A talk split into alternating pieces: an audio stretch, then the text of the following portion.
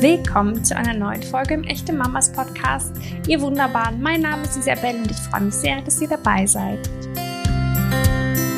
Euer Stichtag steht kurz bevor und obwohl ihr euch auf euer Baby freut, habt ihr auch echt Angst vor der Geburt? Keine Sorge. Damit seid ihr erstens nicht allein und zweitens, ihr braucht überhaupt gar keine Angst zu haben. Leichter gesagt als getan, das weiß ich. Und ich weiß auch, dass die bevorstehende Geburt oft von einer echt verwirrenden Vielzahl an Emotionen begleitet werden kann. Immerhin ist dieses Erlebnis wahnsinnig intensiv. Doch ob es nun die Angst vor der Lebensumstellung ist, die Angst vor Schmerzen oder die Angst, die Geburt wirklich nicht zu schaffen, wir wollen euch diese Befürchtung nehmen. Deshalb habe ich in dieser Folge mit Anna Stockheim gesprochen. Anna ist Frauen- und Familienbegleiterin und möchte euch alle auf dem Weg zu einer selbstbestimmten Elternschaft zur Seite stehen. Als Hypnobirthing-Kursleiterin und Wochenbettdula in Ausbildung hat Anna schon so einige Erfahrungen mit Mamas und mit werdenden Müttern gesammelt und kann euch deshalb mit ihren Ratschlägen die Angst vor der Geburt eures Kindes nehmen. Wenn ihr mehr über Anna erfahren wollt, dann schaut bei ihr vorbei unter www.mehr-matur-mama.de www.mamamas.de. Hallo, liebe Anna. Herzlich willkommen im Echte Mamas Podcast. Hallo, liebe Isabel. Ich freue mich sehr, dass ich dabei sein kann. Ja, wir haben eben schon gesagt, unser Thema ist ein sehr sensibles, wichtiges, schönes, aufregendes, aufreibendes. Es geht um die Geburt und davor Angst vor der Geburt zu haben. Meine Geburt die Geburt meines Sohnes ist nun schon eineinhalb Jahre her, aber ich erinnere mich natürlich auch noch so an einiges ähm, an Gefühlen, was da so los war bei mir. Ich möchte aber erstmal von dir wissen, deiner Erfahrung nach, wovor haben Frauen Angst, wenn sie denn sich vor der Geburt fürchten? Was genau stecken da für Sorgen, Bedenken, Befürchtungen hinter? Also gerade jetzt so im Bezug auf, ähm, zum Beispiel in Berlin ist ja auch ganz viel Hebammenstreik gerade, der meiner Meinung nach sehr unterstützenswert ist, passt da sehr gut der Punkt dazu, dass viele Frauen Angst haben, sich allein gelassen zu fühlen. Dass vielleicht gerade keine Hebamme Zeit für sie hat und dann vielleicht genau in der Geburtsphase es ein bisschen stressiger wird und vielleicht eine andere Frau dann doch noch mehr Bedürfnisse hat als sie selbst und dass sie einfach sich alleingelassen fühlen. Nicht mal unbedingt von Geburtsbegleiter oder äh, Begleiterin, sondern wirklich tatsächlich so von, ich sag mal, medizinischem Personal. Da gibt's natürlich auch noch so andere Punkte. Einfach, dass in der, selbst in der Großstadt, ich komme aus Berlin, höre ich sehr auf den Punkt, aber was ist, wenn unterwegs Stau ist? Was, wenn wir genau in, in einer Rush-Hour losfahren müssen? Aber auch da, ähm, das ist total verständlich. Ich meine, wir alle steckten wahrscheinlich schon mal irgendwo im Stau und mussten irgendwie zu einem Termin. Und diese Termine, die lassen sich ja verschieben, aber eine Geburt, die lässt sich ja weder anhalten noch verschieben. Das ist natürlich auch teilweise echt ein großer Punkt. Und sie fühlen sich auch manchmal überfordert mit der Situation. Gerade Erstgebärende, kennen ja einfach die Situation einer Geburt nicht, wenn sie nicht gerade schon irgendwie bei einer dabei waren. Aber wer ist das schon vor dem eigenen Kind? Und da ist es wirklich die Frage, was passiert genau wann? Was fühlt sich wie an? Und natürlich der riesige Punkt, wie sehr tut das weh? Und das ist wirklich diese, dieses Schmerzempfinden und überhaupt die ganzen Schmerzen unter der Geburt. Das ist ein ganz, ganz großer Punkt, wovor Angst irgendwie herrscht. Total nachvollziehbar finde ich, weil so dieser Wehen- und Geburtenschmerz ist, finde ich, einer der wenigen, den man nicht gut beschreiben kann. Also erstens fühlt sich das natürlich für jeden eh individuell an, ist ja klar.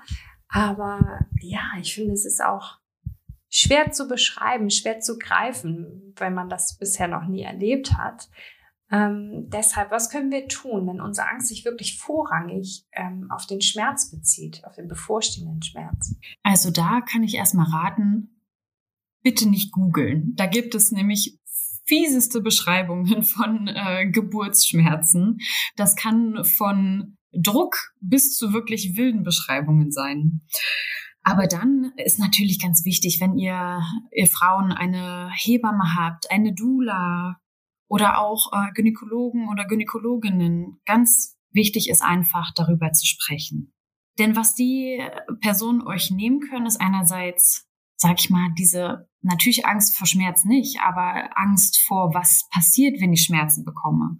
Denn die Personen sind so erfahren, dass sie dann euch einen geeigneten Geburtsort zum Beispiel vorschlagen können.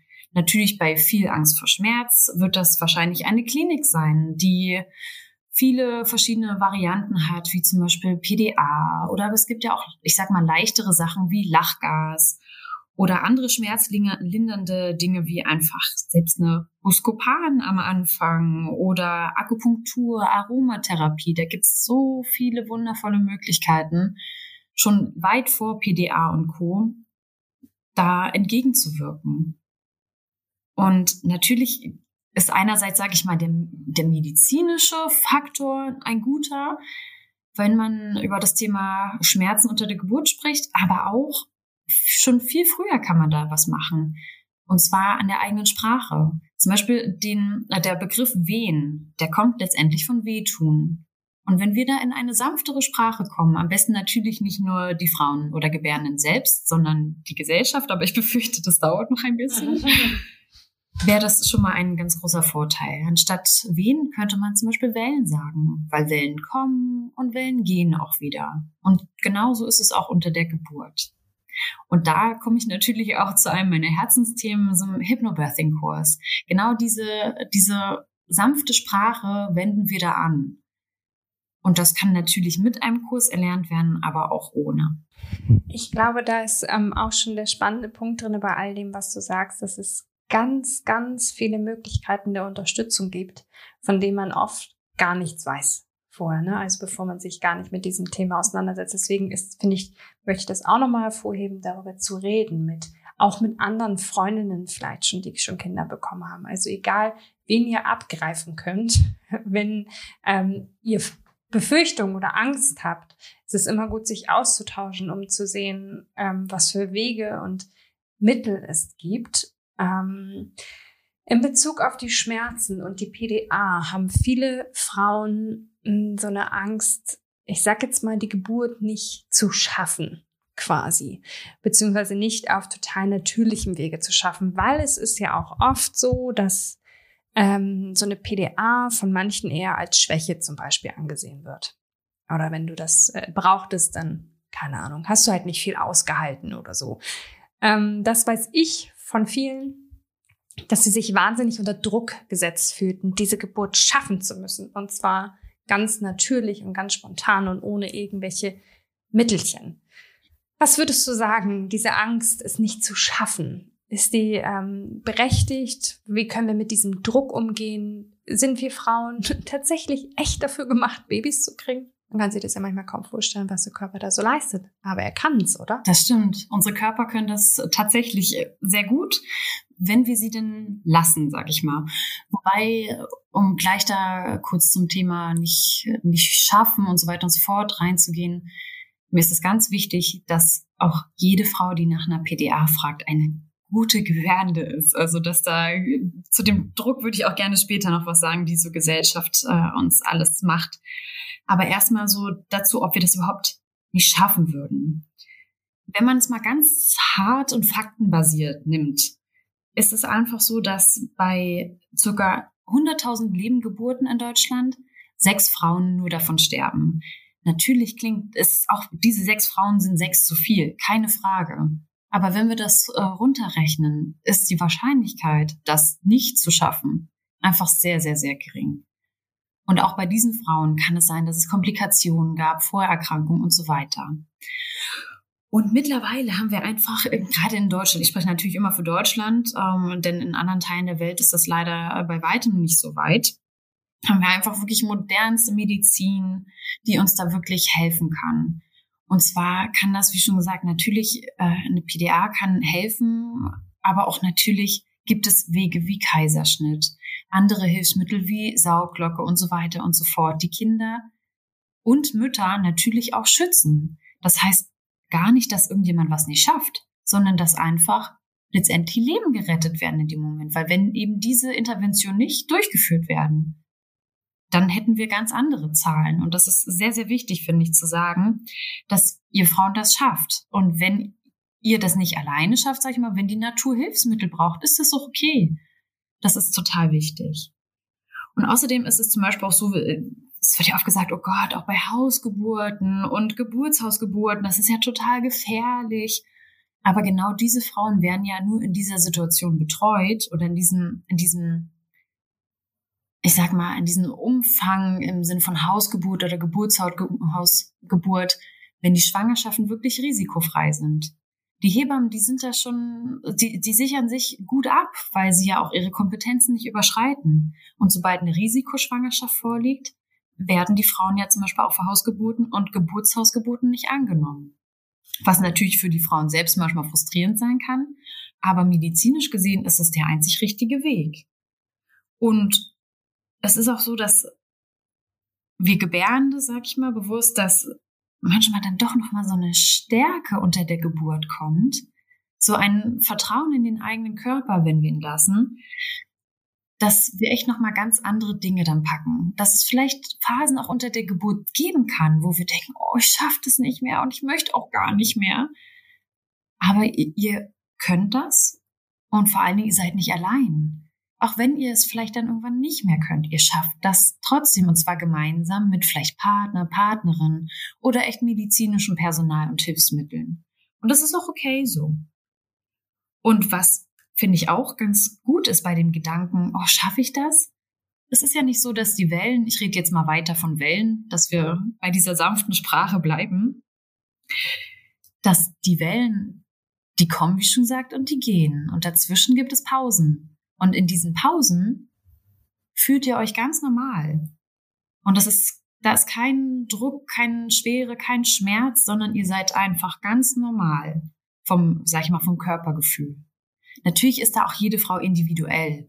Das ist, es gibt natürlich auch Frauen, die kürzere Pausen haben. Aber oft sind die Pausen ja länger als die Wellen selbst. Und das ist natürlich, gerade in der Öffnungsphase, ich finde, ein sehr guter Gedanke. Du hast Zeit, dich zu erholen.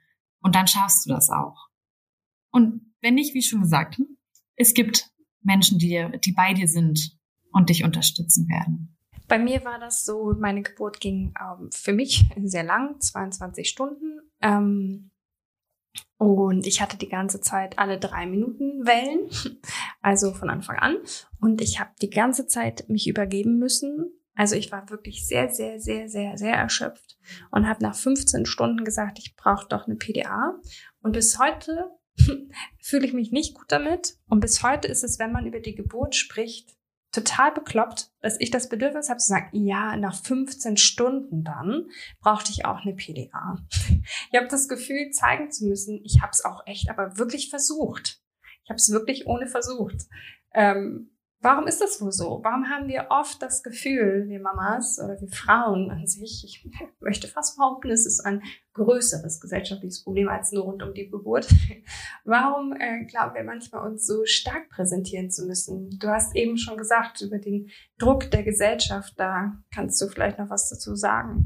Ja, total gern. Da möchte ich auch ganz, ganz äh, großen Herzens auf Jana Heinecke verweisen, die auch über ihre traumatische Geburtserfahrung gesprochen hat bei ihrem Instagram-Account und hat da total treffend das Natürlichkeitskonstrukt in Bezug auf Mutterschaft angesprochen. Und ich finde, es ist genau bezeichnend für genau diese Situation, die du erlebt hast, deine Gefühle, die du erlebt hast wegen der PDA, selbst was ich als Frau äh, nach der Geburt, die keine PDA hatte, weil ich auch genau in diesem System steckt und dachte, ach, ich schaffe das auch ohne. Und das hätte vielleicht aber sogar ganz gut getan in manchen Situationen.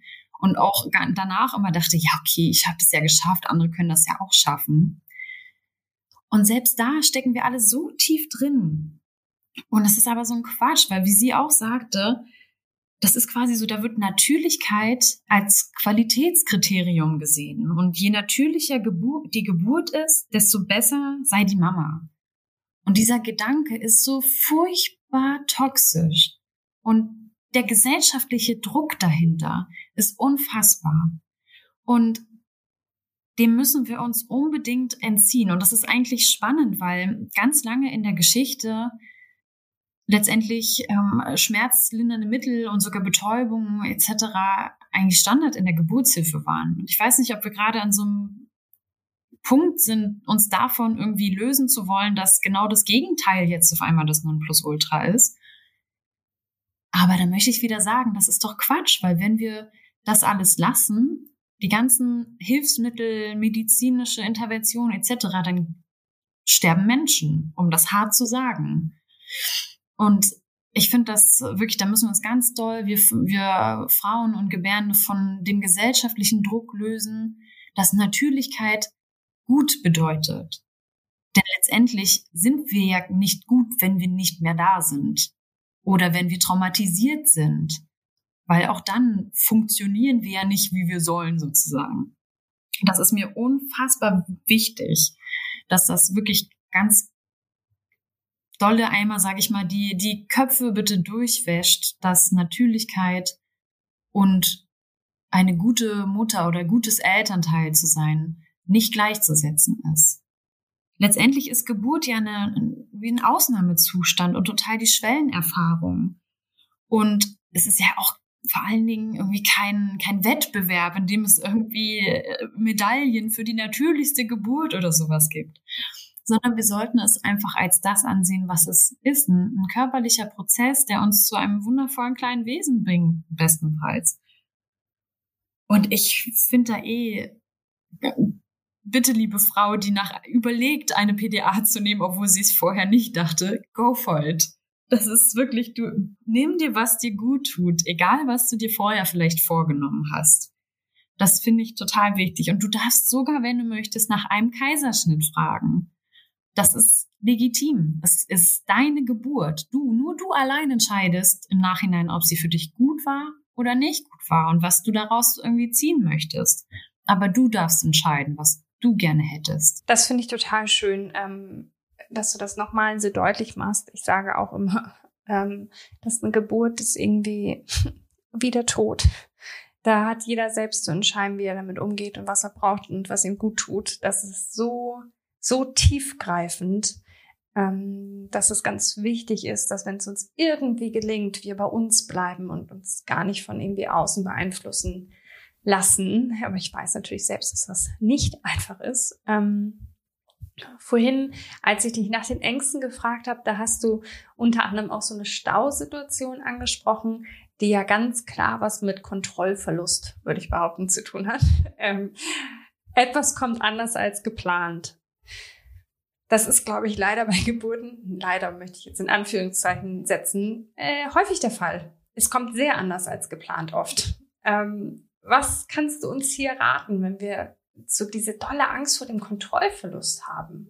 Also da würde ich erstmal dazu raten, einen, einen Geburtswünscheplan zu machen. Und da sage ich bewusst Wünsche, aber darauf komme ich dann gleich nochmal zurück.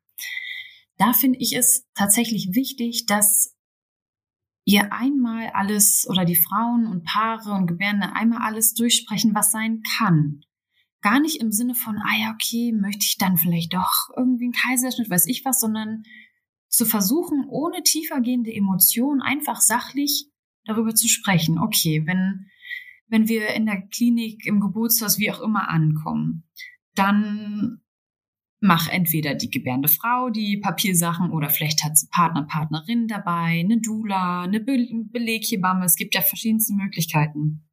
Was dann?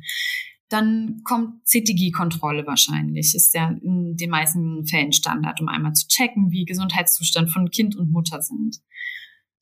Wann, was ist aber, wenn auf einmal der, weiß ich, der Muttermund schon vollkommen eröffnet ist und aber noch gar nicht so eine Wellentätigkeit ist und so weiter. Es gibt ja verschiedenste Möglichkeiten, was dann sein kann. Einfach abzusprechen. Okay, ich möchte, also ich kann mir vorstellen, dass ich das und das möchte und das und das nicht möchte. Und das geht man einfach in vielen verschiedenen Schritten durch. Das ist übrigens auch zum Beispiel eine Empfehlung der WHO, einmal einen Geburtsplan sozusagen zu machen.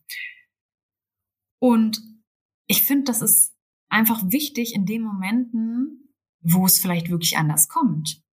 Genau zu wissen, ah ja, okay, es, es ist in Ordnung, weil ich habe ja, ich weiß ja, was jetzt kommen würde. Wir haben das uns schon überlegt.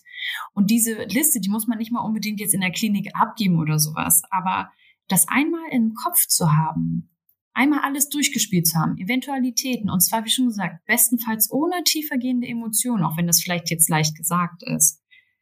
Das, das ist total ermächtigend, in den Momenten dann schon entschieden zu haben letztendlich und nicht noch auf einmal so, oh Gott, was mache ich denn jetzt? Moment zu kommen. Und natürlich, wie du schon sagst, es ist leider nicht alles planbar. Und wenn es geplant ist, heißt es noch lange nicht, dass es so kommt. Dann müssen wir auch da anfangen, uns zu lösen und das dann auch anzunehmen. Das ist ja letztendlich wie auf, wie auf Hochzeiten. Da kann auch auf einmal das Kleid reißen, aber dann wird's halt wieder genäht. Und okay, ist jetzt vielleicht nicht der beste Vergleich, aber äh, es kann ja doch sein, dass man sich zum Beispiel eine, eine ganz andere Geburt gewünscht hat. Aber wenn man dann schon weiß, was kommt, was noch andere Möglichkeiten gibt, dann hat man noch einen größeren Pool, um klaren Kopfes irgendwie auszuwählen.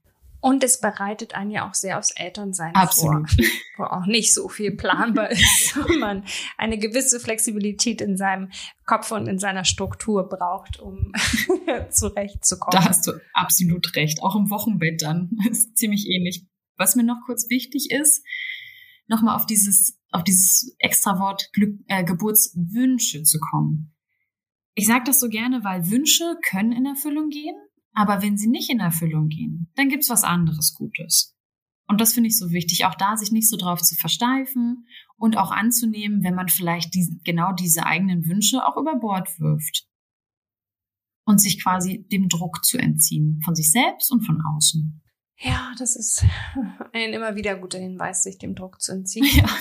Ähm, ich weiß ähm, auch von vielen Mamas, mit denen ich gesprochen habe, dass sich ganz viele wahnsinnig unter Druck setzen, dieses erste total erhabene Gefühl, von dem die ganze Welt spricht, was äh, Mama und Papa oder Mama, Mama, Papa, Papa nach der Geburt bitte haben sollen, nämlich äh, diese nie dagewesene Liebe, diese totale Verbundenheit, dieses äh, bedingungslose. Ich weiß, dass viele Mamas Angst davor haben, das nicht so zu spüren, diesen ersten Moment. Wenn da auf einmal ja doch ein recht fremdes Menschlein, was man zumindest noch nicht so kennengelernt hat wie auf diese Weise, auf einmal in dieses Leben tritt. Was können wir machen, wenn wir, wenn diese Angst vorherrscht, dass wir diese, ja, dieses dieses bedingungslose und sofort stattfindende Liebe nicht spüren. Schön, dass du das ansprichst. Das ist auch für mich ein, ein, ein Herzensmoment, sage ich mal, darüber ein bisschen mehr aufzuklären und zu sprechen. Zuallererst sollten wir das, sage ich mal, annehmen. Auch das wieder leicht gesagt. Aber in dem Moment, ich meine, wie schon gesagt, das ist eine Schwellenerfahrung. Ihr habt wahrscheinlich einige Stunden schon intensive Empfindungen gehabt und manchmal sei, sind die Gebärde noch einfach kaputt kurz. Und ihr kennt das bestimmt, wenn ihr oder du kennst das bestimmt auch, wenn ihr irgendeinen Erfolg äh, geleistet habt, sei es privat, beruflich, weiß ich, einen, einen Mara Halbmarathon oder so, um mal hochzustecken gelaufen seid. Erstmal fällt Anspannung ab und das Glück kommt ein bisschen später. Das darf auch kurz dauern. Und auch generell ist Schwangerschaft, Geburt und auch Wochenbett noch total idealisiert von uns. Und total auch so voller romantischer und romantisierter Vorstellungen. Und auch da müssen wir uns wieder frei machen von Druck von außen, von der Gesellschaft und auch natürlich, den wir uns selber machen. Das ist vielleicht schwer erstmal zu denken, aber denken wir doch mal um. Wie oft passiert es denn, dass wir den Partner unseres Lebens mit Liebe auf den ersten Blick treffen. Ich würde behaupten, das ist äußerst selten, dass wir wirklich jemanden sehen und wissen, wow, das ist es direkt. Liebe darf ja auch wachsen. Und genau so ist das auch mit unseren Kindern. Unsere Liebe darf auch zu unseren Kindern wachsen. Wir lernen doch einander erst kennen. Und ich kann jetzt noch sagen, also mein Kind, ich liebe den Kleinen von Tag zu Tag immer mehr und mehr. Und das ist auch okay so. Innerhalb von drei Jahren ist die Liebe quasi explodiert. Und da kann ich aus einer Erfahrung sprechen. Ich hatte nämlich auch genau diesen Moment nicht. Ich hatte auch gedacht, okay, mein Mann weint jetzt vor Glück. Nach der langen Geburt habe ich jetzt mein Kind auf der Brust. Warum weine ich denn nicht? Was, was ist denn los mit mir? Und ehe ich das auch, wie schon gesagt, nach drei Jahren dann jetzt lernen durfte, dass das auch okay ist, dass Liebe wächst und zwar ins Unermessliche kann das wachsen. Ist ganz wichtig, dass wir Frauen und Elternteile das annehmen. Ja, vielen Dank auch, dass du ein bisschen was von dir geteilt hast damit. Ähm, egal, vor was wir Angst haben ähm, rund um die Geburt, hat diese Angst Auswirkungen auf die Geburt oder kann sie Auswirkungen auf die Geburt haben? Definitiv sogar ziemlich große.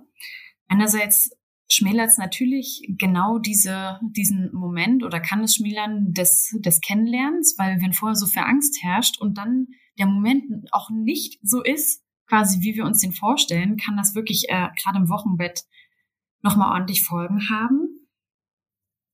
Aber auch wirklich körperlich macht das was mit uns. Nicht nur, sage ich mal, psychisch, sondern auch physisch. Und zwar gibt es was, das heißt Angst-Spannungs-Schmerz-Syndrom. Das ist von einem Autor, Dr. Grantley Dick Reed. Der hat das quasi entdeckt oder nochmal ein bisschen besser beschrieben. Und da müsst ihr euch, oder musst du dir vorstellen, wenn wir Angst fühlen, löst unser Körper automatisch so eine Fight-or-Fly-Reaktion aus. Also entweder ich kämpfe jetzt oder ich renn weg. Und da wird quasi wirklich unser, der Teil, der, der Verteidigungssystem-Teil unseres Nervensystems angeregt. Und die Gebärmutter ist leider keins davon. Das bedeutet wiederum, dass wirklich immer mehr Sauerstoff, ähm, dass quasi die Sauerstoffzufuhr des Babys natürlich auch ein bisschen, ich sag mal, weniger wird und abgeschnitten wird, weil natürlich andere Muskeln und unsere Gebärmutter ist zum Beispiel auch ein Muskel, ähm, einfach dann mehr versorgt werden. Und außerdem kann es auch sein, dass eine schlechtere Versorgung dadurch stattfindet und aber auch eine muskuläre Anspannung stattfindet in unserem Körper, auch in, in Teilen der Gebärmutter. Und das kommt dann wirklich zu einem körperlichen Schmerz. Und all das wiederum kann halt wirklich auch den Geburtsverlauf verzögern. Und dann kann es dazu kommen, dass wirklich auch medizinische Interventionen nötig sind. Aber wenn es sich zum Beispiel zu lange verzögert oder die Frauen zu sehr oder Gebärenden zu sehr verkrampfen, dann quasi kommt wieder medizinische Intervention dazu. Und dann fängt quasi so ein Teufelskreis an, weil dann natürlich wieder Angst entsteht, verständlicherweise. Und davor müssen wir auch versuchen, ein bisschen uns zu lösen.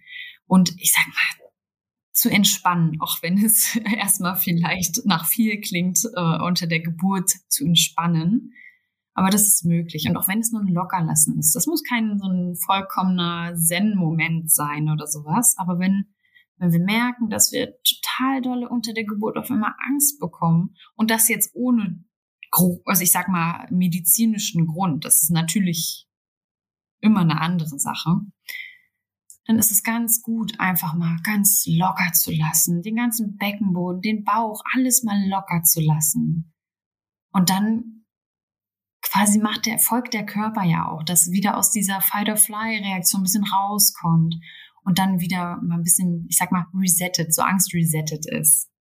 Das ist wirklich, das kann, kann große Auswirkungen auf die Geburt haben. Ich glaube ja so ein bisschen, nennen wir es mal nicht Angst, sondern Bedenken vor der Geburt ist, glaube ich, äh, ziemlich normal. Aber gibt es so einen Zeitpunkt, wo man sagt, okay, ab hier ist die Angst zu viel Angst, also wo wir uns vielleicht auch schon in der Schwangerschaft bestimmte Art von Hilfe suchen sollten?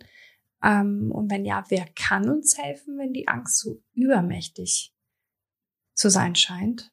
Also genau das, was du eben gesagt hast, wenn die Angst zu übermächtig äh, zu sein scheint, dann ist spätestens der Zeitpunkt, wo die Gebärenden und Schwangeren sich Hilfe holen sollten.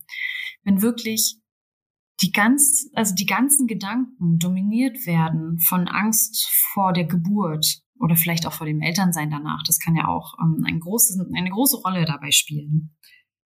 Dann ist es ganz, ganz wichtig, sich Hilfe zu suchen. Das kann eine kleine Hilfe sein, wobei die gar nicht so klein ist, und zwar einfach wirklich Partner, Partnerinnen, Freunde, mit denen man sprechen kann und Freundinnen. Aber natürlich die nächsten Schritte sind dann auch Hebamme, Dula, falls möglich, Gynäkologen und Gynäkologinnen. Das ist wirklich so, ich sag mal, in der, das muss auch nicht die Reihenfolge haben. Und natürlich, der, die, ich sag mal, die größte Hilfe dabei könnte auch Psychologin oder Psychologin sein. Und das ist auch ein Schritt, der total in Ordnung ist. Generell mentale Gesundheit ist genauso wichtig wie körperliche. Und wie wir ja eben jetzt gehört haben, bedingt sich das eine das andere vielleicht sogar mit diesem Anspannungsschmerzsyndrom.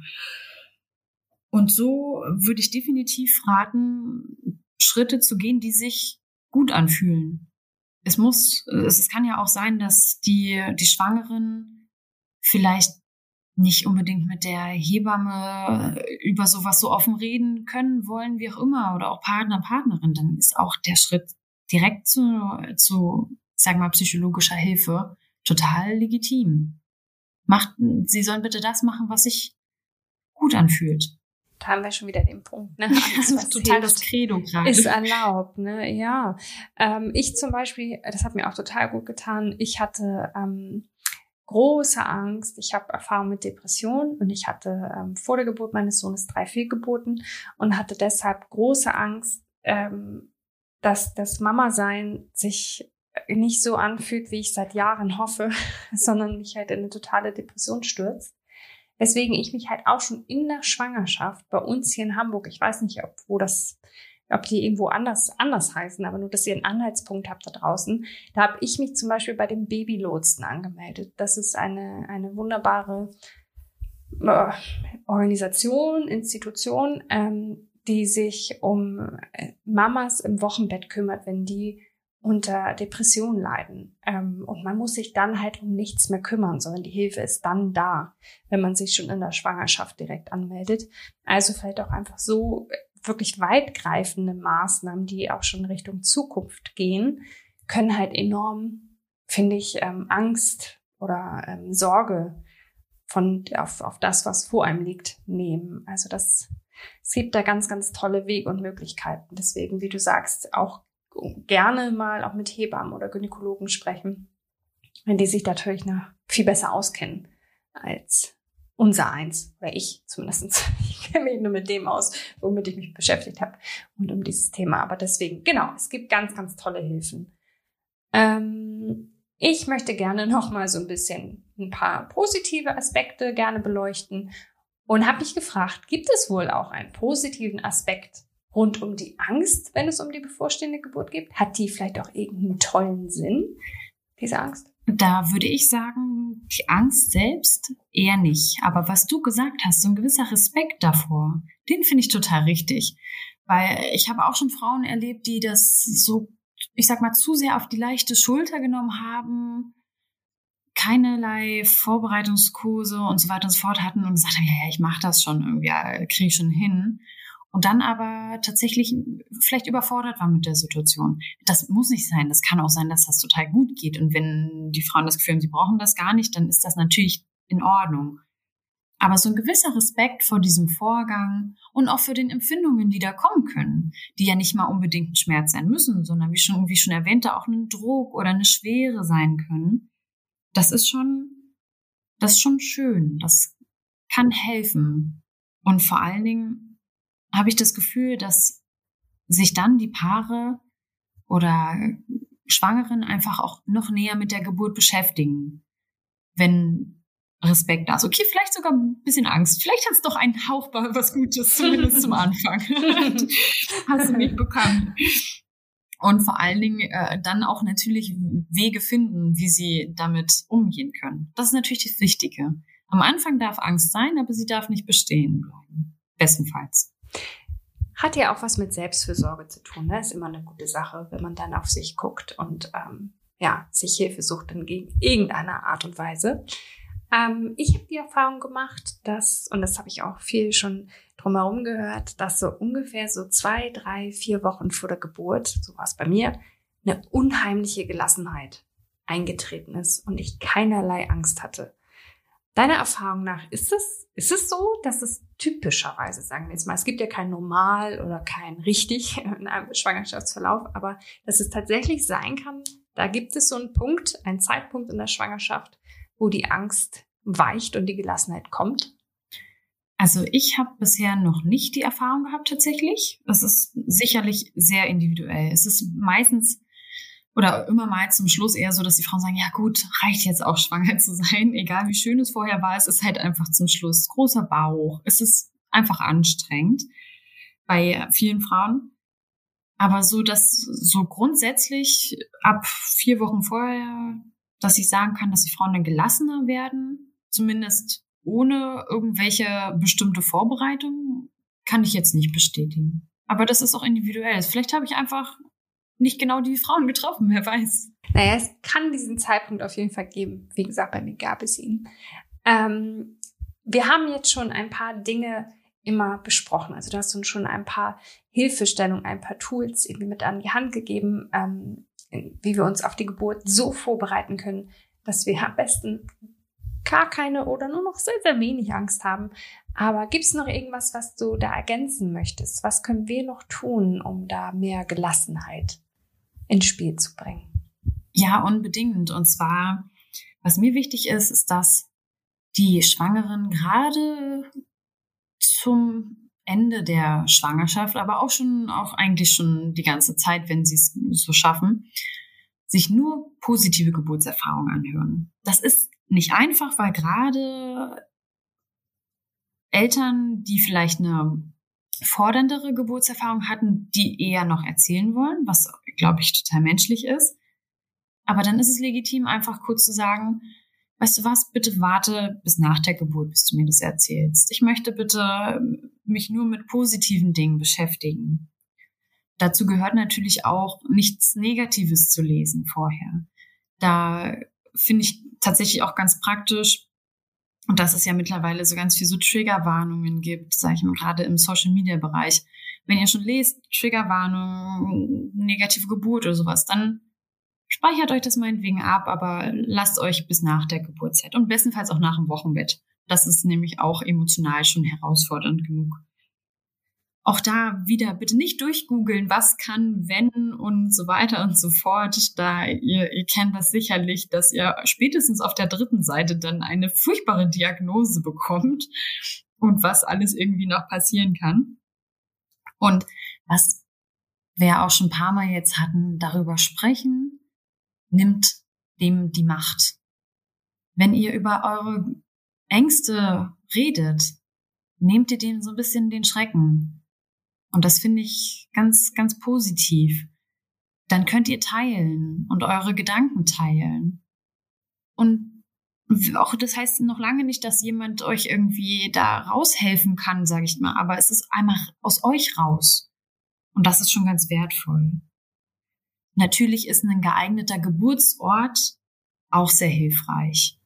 Wieder Thema schmerzlindernde Mittel, wenn ihr denn gerne möchtet. Oder halt auch wenig Intervention. Das kann ja auch sein, dass da Angst vor zu viel Intervention ist.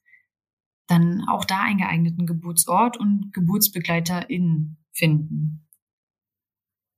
Was ich ganz großartig finde, ist auch eine Dula-Begleitung in Schwangerschaft, Geburt und Wochenbett.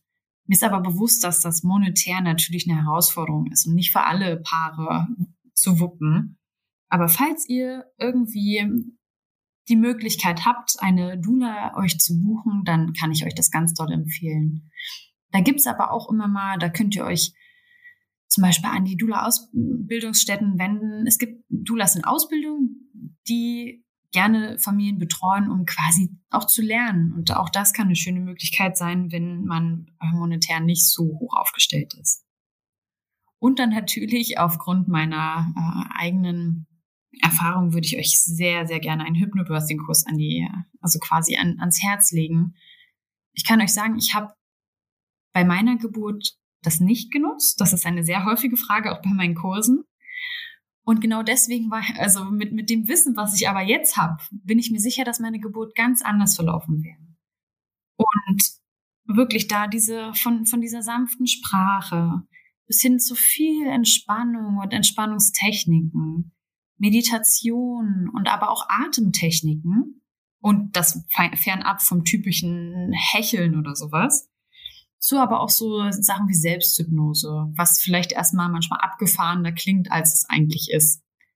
Ich finde, das ist wirklich ein wunderbarer, wunderbarer Kurs und auch eine ganz tolle Zeit für die Schwangeren oder vielleicht auch selbst für Paare, einfach sich Gedanken zu stellen und loszulassen. Und da habe ich wirklich auch ganz tolle Entwicklungen schon von Paaren gesehen, die wirklich schlimme Angst vorher hatten und zum Schluss selbstbewusst und angstfrei. Das ist, das ist auch mein Credo. Ich würde niemals eine schmerzfreie Geburt versprechen, die vorkommen kann. Aber so angstfrei und selbstbestimmt. Dafür sind Hypnobirthing-Kurse richtig toll. Und wenn einem das gelingt, sich so vorzubereiten, dann kann die Angst ja auch tatsächlich nicht nur zur Gelassenheit, sondern auch zur Vorfreude werden. Ähm, das hast du schön gesagt. Auch, auch bereichernd sein kann. Oder? Also, wenn man, ach, es kann ja auch einfach so was ganz wunder, wunder, wundervolles sein, so eine Geburt. Absolut. Auf was können wir uns dann freuen unter der Geburt? Es gibt uns noch, noch ein bisschen mehr, an dem wir uns festhalten können. was ganz ich sag mal, praktisch ist von unserem Körper, ist wie so eine Art Zeitverzerrung. Es kann sein, dass ihr wie in so einen Zustand von Amnesie fast verfallt. Und zwar in dem Sinne, dass natürlich Geburten dauern auch einige Stunden. Und das ist auch gut so, dass der Körper Zeit hat, sich zu öffnen und so weiter und so fort. Das ist, hat schon einen guten Grund, dass es da, die Zeit dauert, die es dauert. Und ich habe es oft in meinen Kursen, wenn man, wir gucken nach Geburtsvideos zum Beispiel, wenn dann auf einmal da steht, was, noch sechs Stunden vor Geburt? Und dann sind äh, die TeilnehmerInnen oft so, um Gottes Willen, so lange geht das? Aber da kann ich euch sagen, so drei Stunden können euch manchmal wie eine halbe vorkommen. Also das ist wirklich verrückt, wenn äh, diese, diese spannende Zeit, das ist wahrscheinlich wie, wenn man irgendwie einen ganz tollen Abend mit Freunden hat oder aber auch vielleicht man anstrengender Arbeitstag, das kann auch total schnell vorbeigehen, weil man die ganze Zeit ja auch was zu tun hat. Das ist jetzt vielleicht nicht das, was du erhofft hattest, aber trotzdem ist es, sage ich mal, einfach praktisch zu wissen, dass es euch nicht so lange vorkommen wird. Ja, ich, ich bin auch nicht der Typ dafür, äh, irgendwas, also so das, das Blaue vom Himmel, sage ich mal, nur zu, zu erklären, sondern es gibt nun mal auch Wölkchen und die sind auch okay so. Und es, es kann auch Regen geben. Und auch das werdet ihr mit einem Regenschirm überstehen. Und auf jeden Fall gibt's aber auch zum Beispiel, wie schon gesagt, diese Wellenpausen. Und in diesen Pausen fühlt ihr euch komplett normal.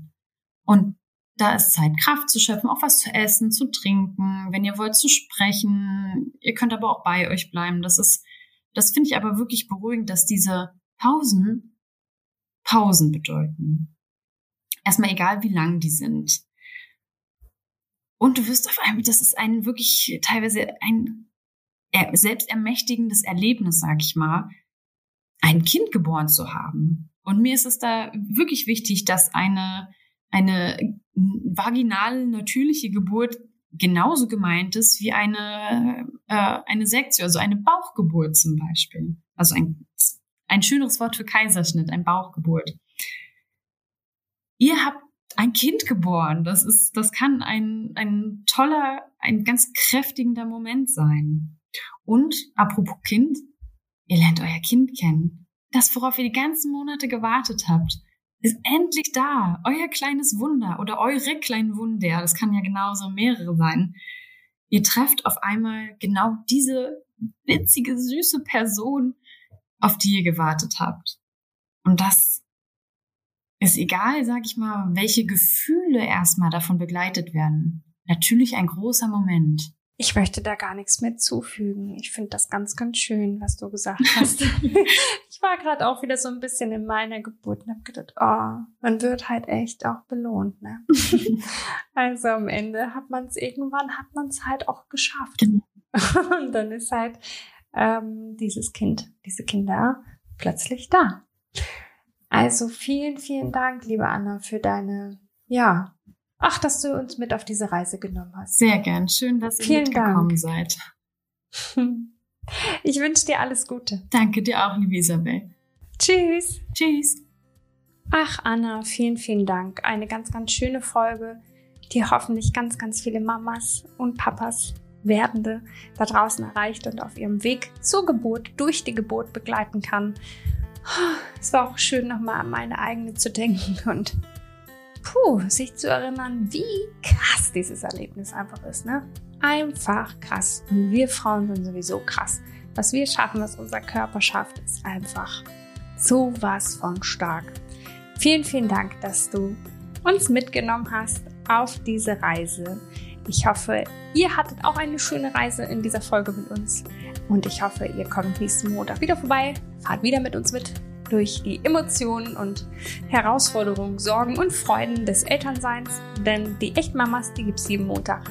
Ich freue mich, wenn ihr dabei seid. Ich freue mich auch, wenn ihr abonniert, klickt, teilt, liked, was euch so einfällt zur Unterstützung. Bis dann, ihr Wunderbaren.